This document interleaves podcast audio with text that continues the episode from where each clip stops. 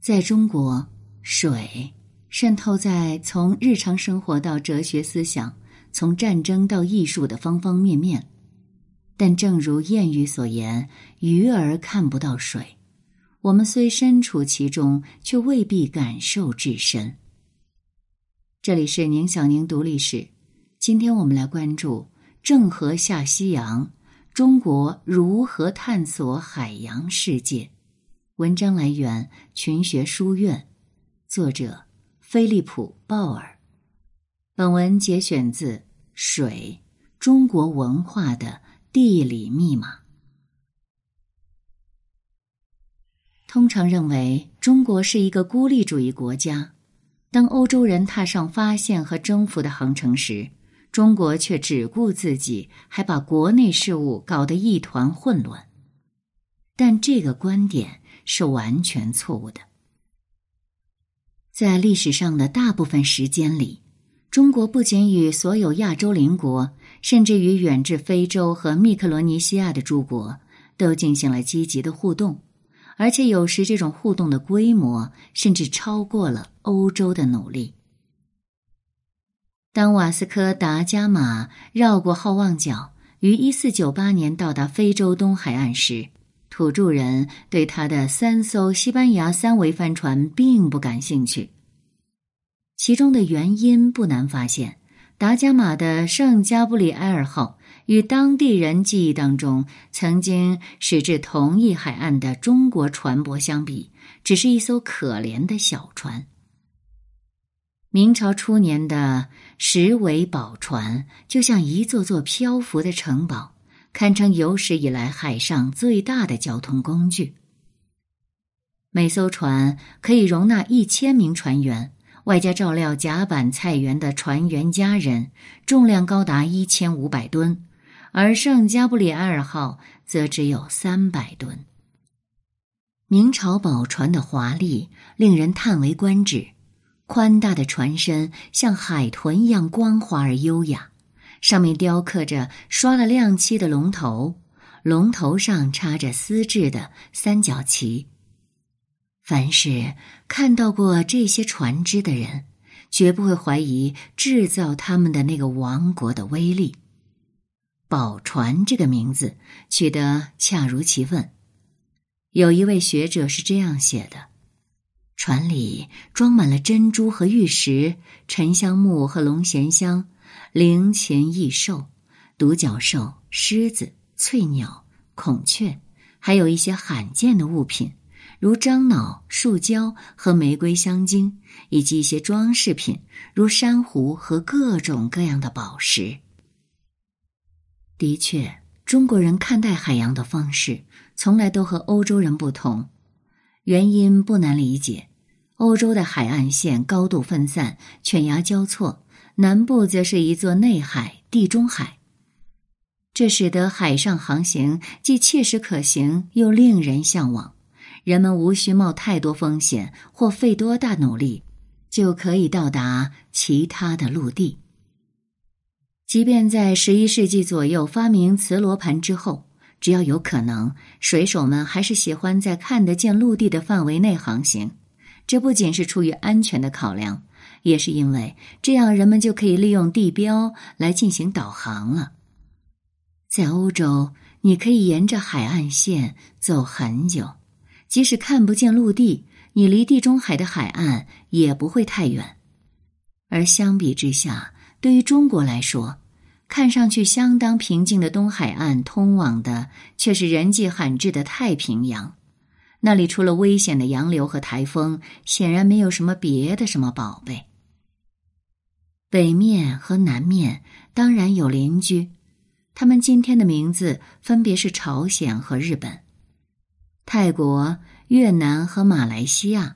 中国与他们交往很多，既有和平的，也有武力的。而进行大规模的海上航行是需要极大的想象力的。这对欧洲人来说要容易得多，正如历史学家约翰·柯蒂斯·佩里说的，在铸就中国文明模板的许多个世纪中，关于海洋的经历并非主要的部分。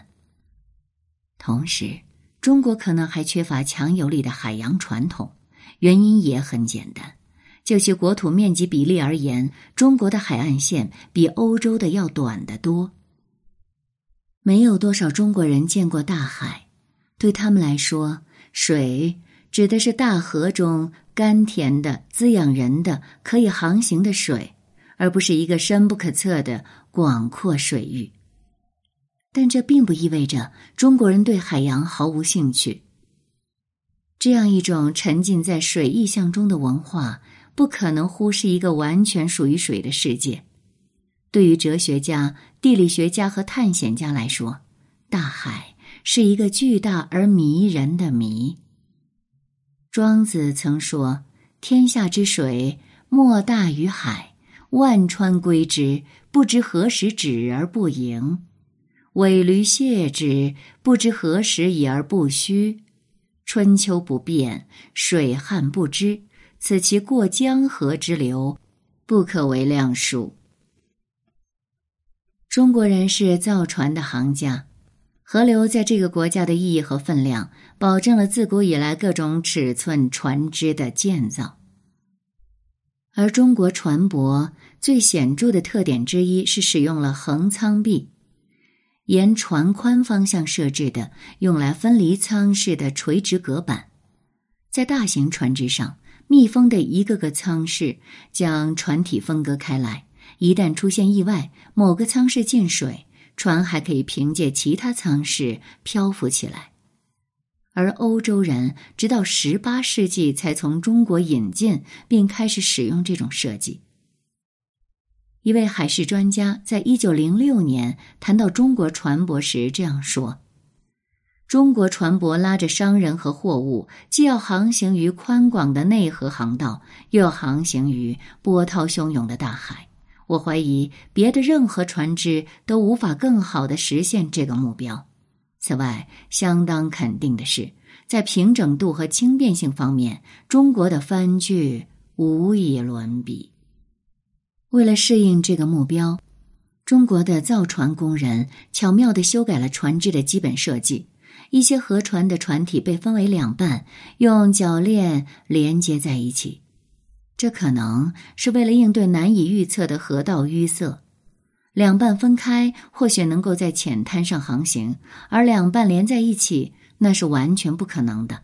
同时，这样的船只也被用来在水战中发挥。毁灭性的作用。所有国家最早的航海者都是靠星星、风和洋流来导航的。已经证实了，早在十一世纪末，中国就已经开始使用指南针了，可能是漂浮在水面上的磁针，比西方早一百年。中国的航海地图制作也远远领先于西方。现在被称为莫卡托投影的地图制作方法，在中国使用了五个世纪后，佛勒蒙制图师才在一五六九年研制出这种圆柱形的地图格式。当时还没有精确的纬度测定方法，但可以通过测量北极星或南十字星座在地平线上的高度来估算纬度。中国的航海家是用一种名叫铅星板的仪器来完成这个测量的。当他们频繁航行于某个航线的时候，船员们可以利用星象盘来观察航程中天空的变化。最迟从秦朝开始，中国人就进行了大量的海上旅行了。据司马迁记载，公元前二一九年。秦始皇派了一个名叫徐福的方士，到三个传说中的岛屿去寻找仙人，以求得长生不老之药。徐福向东出发，几年后返回，说一条龙或者是海神答应了他，如果他带去一些童男童女和各行业的劳工，他就会给徐福长生不死药。你可能认为。这一条龙提出这样的要求非常奇怪，但是对于一个想要开辟并统治殖民地的人来说，这或许并不那么奇怪。总之，徐福后来带着符合条件的三千人离开了。随后，他还回来过一次，目的是让弓箭手去对付包围着那三座神秘岛屿的鲨鱼。秦始皇又同意了，于是徐福再一次离开，并且再也没有回来。无论司马迁记载的是传说还是史实，总之，最晚在公元前二世纪或公元前一世纪，远洋船只就已经开始被建造了。而在一只汉代的晚上，我们可以看到其中的一艘汉代的水手在东南亚进行过贸易，在苏门答腊、爪哇和婆罗洲都发现了公元前四十五年左右的中国陶器。而到了唐代，海上探险成为了一件平常的事情。当时，中国船舶从东南亚各地带回了各种异国商品作为贡品，包括印度孔雀、苍鹭、鸵鸟、斑马、长颈鹿，还有来自非洲的黑奴。作为港口之一，广州变得和十九世纪的上海一样国际化，通行各种语言。这里既有来自波斯和阿拉伯的商人，也有来自印度和马来的工匠。八世纪的时候，唐代宗和唐德宗都曾下令建造可容纳数百名水手的船只，这些船可以成为船员们事实上的家。他们在船上生活、嫁娶、死亡，居住在有小巷和花园隔开的住所里。这些船可以携带船员们一年的口粮，猪是在船上被饲养的。这样的船只跨越了遥远的距离。在唐代，中国人从非洲进口各种商品，包括象牙、犀牛角、珍珠和熏香。作为回报，他们则送去了铁、麝香、瓷器、胡椒、香料，或许还有丝绸。而到了宋代，商人们的脚步远至印度，皇帝创建了一支令人生畏的舰队。官员陆游在汉口的长江水师演练中看到，大舰七百艘，皆长二三十丈，上设城壁楼橹，旗帜精明，金鼓汤踏，破巨浪往来，捷如飞翔。观者数万人，实天下之壮观也。一七八年，学者周去飞曾对这些航船做过这样的描述：“浮南海而南，舟如巨势，帆若垂天之云。”而到了明代，郑和下西洋，这是中国人的海洋探险壮举。郑和。很可能不是汉人，而是来自云南诸多少数民族之一的回族。一三八一到一三八二年，明朝军队平定云南，一个名叫马和的男孩被作为俘虏带回了南京。马和后来被选中进宫，当了太监，之后被送进北京的王宫，在那里他被改名为郑和。成为亲王朱棣的贴身侍从。年轻的朱棣当时正在戍守明朝的北部边疆，而在随后发生的边疆战役中，郑和证明了自己是一位足智多谋的军事指挥官。在朱棣和他的侄子建文帝的斗争中，郑和担任了将军之职，尽管之前没有任何海军经验。但由于他能力超群，因此朱棣登上皇帝宝座后，就任命郑和为自己新舰队的统帅。郑和的外表与人们印象中太监的形象不同，据说他身高七尺，超过两米，虎背熊腰，声若洪钟。他活得比永乐皇帝要久，他指挥了明朝历次伟大的海上航行。清代著作《历代通鉴集览》，作者们在一七六七年写道：“郑和多赖金币，率兵三万七千余人，造大船凡六十有二，由苏州刘家港泛海至福建达站城，以次便利西洋，颁天子诏，宣示威德。”在鼎盛时期。这支船队共有三千八百艘船，包括约四百艘战船和二百五到三百艘宝船，并载有约两万七千人，其中大部分是士兵。每一艘大宝船都有一支小型的支援船队，包括补给船、战斗船和巡逻艇。这支庞大船队的规模堪比英国、法国和西班牙在特拉法尔加海战中的全部舰队之和。李约瑟说：“明朝海军在其全盛时期，实力可能超过了任何历史时期的任何其他亚洲国家，也远远超过了任何当代欧洲国家，甚至超过了他们的总和。当然，目前还不清楚。”这些战船中最大的究竟有多大？但是古代文献中给出的尺寸曾经被认为是夸大的，现在则得到了认真的看待。按照这些说法，宝船可能是有史以来最大的木质海船了。据估计，它们长约一百三十五米，宽约五十五米，比当时的欧洲船只要大得多。一九六二年。考古学家从龙江船厂遗址发掘出了一根明代宝船的舵杆，从它的尺寸来看，我们之前对宝船大小的估算是可信的。因此，建造和养护宝船的成本都是相当巨大。据历史学家爱德华·德雷尔估算，永乐皇帝为建造宝船应该花费了大约五百万到一千五百担粮食。而每年可能征收的税粮占国家财政收入的百分之九十，则为三千万担。一四零五年，郑和率领约六十二艘宝船第一次下西洋，船队从位于长江入海口的港口刘家港（今天的浏河）出发，在福建沿海城市长乐做短暂停留，然后前往占城（今天的越南）。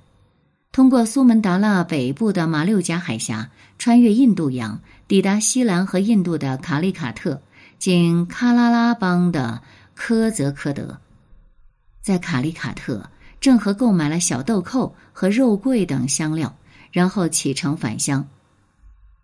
永乐皇帝显然对收到的贡品是非常满意的，因为船队一四零七年刚刚返回，就又被派了出去。郑和一共远航七次，在一四二二年之前，他大部分的时间都在海上。在第一次远航的归途中，他在苏门答腊附近击败了猖狂的广东海盗头子陈祖义，把他俘虏并带回南京处决。一些国家对郑和表示热烈欢迎，奉上了丰富的贡品和货物；而在另外一些地方，当地人则表现出敌意。在第三次下西洋的时候，一四零九至一四一一年，郑和打败了权倾一时的亚列苦奈尔商人家族当中难缠的维罗亚列苦奈尔，后者当时自封为西兰的统治者。亚列苦奈尔似乎一直在从事海盗活动，令通往印度的海路危险重重。他拒绝向明朝皇帝进贡，也拒绝接受皇帝送去的纪念佛祖的石碑。相反，他率领大军向郑和的船队发起了进攻。经过一场血战，郑和取得了胜利，用铁链子把亚列苦奈尔是绑回了南京。后来，亚列苦奈尔免于一死，并获得了释放。郑和下西洋这样的航行，在整个世界上都前所未见，而且在之后的几个世纪里也无可匹敌。不过，关于他的目的究竟是什么，至今说法不一。与欧洲人不同，在创建这支令人赞叹的海军时，中国人似乎并不是出于对征服他国的渴望，也不是出于对传教的热情。甚至也不是出于对贸易的迫切需求。正是基于这一点，李约瑟对中国的海上探险提出了一个善意的推测。他说：“从唐朝到明朝的海上航行，主要是出于对广阔世界的好奇心，一个为探索而探索的愿望。它构成了对已知世界的一次文雅而系统的考察之旅。”李约瑟写道。在阿拉伯，他们用先知穆罕默德的语言说话，回忆起云南的清真寺。在印度，他们向印度教寺庙供奉祭品；在西兰，他们敬拜佛陀的踪迹。他们的探险镇静而平和，没有积怨的干扰，慷慨不威胁任何人的生计，宽容而非高高在上，全副武装却没有占领任何殖民地，也没有建立任何据点。这。已经成为如今中国的官方表述了。在中国人看来，与欧洲人贪婪的掠夺相比，郑和的旅程是友善的、好奇的。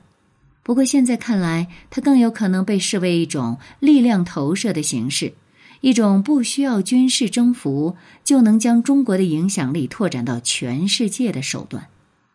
郑和期望自己所到之处都能表现出对明朝皇帝的顺从态度。爱德华·德雷尔在二零零七年重新审视了郑和下西洋，他指出，这些航行之所以很少导致真正的战斗，是因为明朝的船队足够可怕，几乎不需要战斗。虽然清朝历史学家在一七三九年编纂《明史》的时候，基本没法公正的评价前朝的成就。但从行文当中可以看到，他们的观点与上述这些现代观点是一致的。比如《明史·郑和传》中写道：“船队便利诸藩国，宣天子诏，应给赐其军长，不服则以武射之。”显然，明朝时期的中国并不像欧洲国家那样追求帝国主义。天子要求的忠诚，更多的是一种宇宙性的仪式，而非世俗的统治。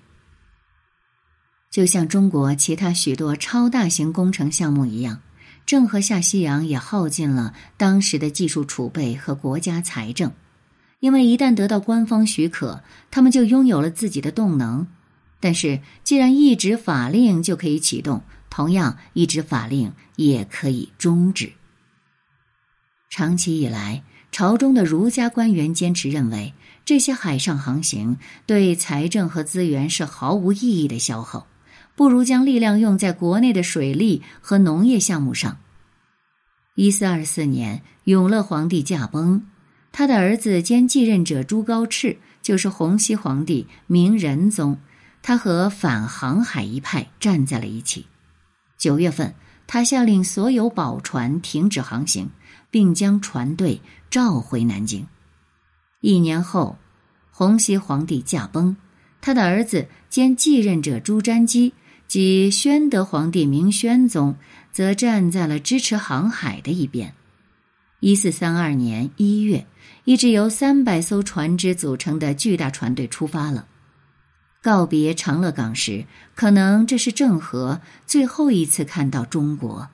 据说。他在回程中死在了海上。第二年，宣德皇帝就驾崩了，而他的儿子朱祁镇当时年仅九岁。